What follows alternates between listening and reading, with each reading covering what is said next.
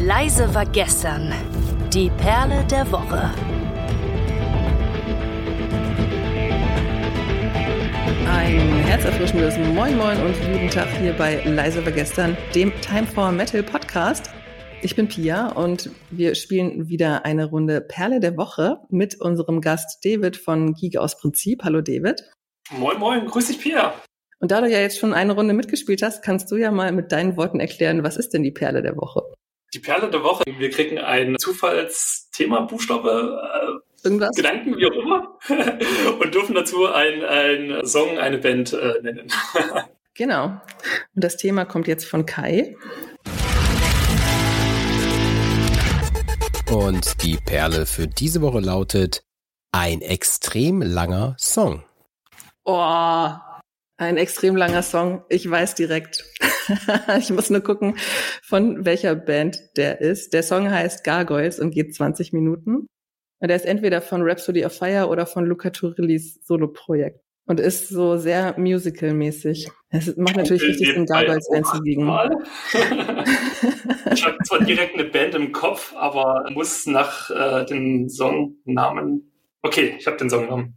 Gargoyles Angels of Darkness, 19 Minuten, 2 Sekunden, ist offensichtlich tatsächlich ein Rhapsody-Titel. Und als Kind war ich ganz, ganz großer Musical-Fan und bin mit meinen Eltern ständig zu irgendwelchen Musical-Aufführungen gegangen. Und das ist wahrscheinlich auch mit der Grund, warum ich durch Power Metal in die härtere Musik eingestiegen bin.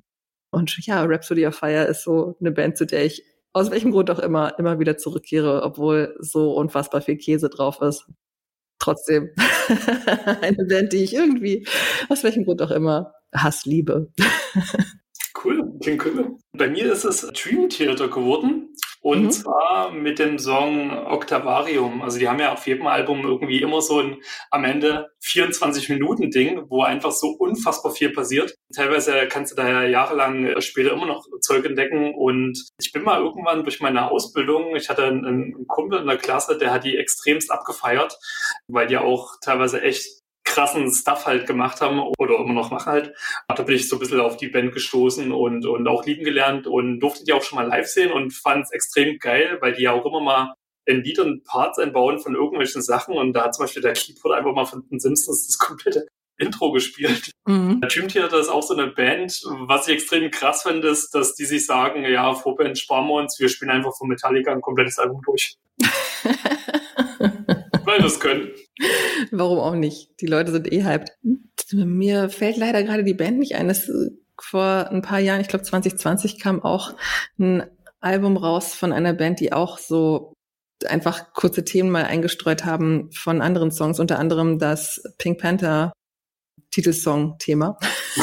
Okay. da kann man auch mal ein bisschen auf die Suche gehen. Wir hatten die auch bei uns im Pommesgabel-Podcast. Vielleicht finde ich gerade noch mal, wie die Band hieß. Within the Ruins. Genau. Ah, ja, auch eine geile Band. Die machen sowas auch ganz gerne mal, wenn man so auf Osterei-Suche gehen möchte. Kann ich die auch wärmstens empfehlen. Dann schauen wir mal, was wir gleich als Outro-Song bekommen. So. Und dieses Mal darfst du deinen Song nochmal anteasern. Woo! Theater mit Octavarium, 24 Minuten. Viel Spaß damit. Mal gucken, ob Kai die kompletten 24 Minuten hier reinpackt. Ich bin gespannt. Dann wäre es auf jeden Fall die längste Perle, die wir jemals hatten. Würde ja passen. Vielen Dank, dass du dabei warst. Vielen Dank euch da draußen fürs Zuhören und macht's gut. Sehr gerne. Tschüss.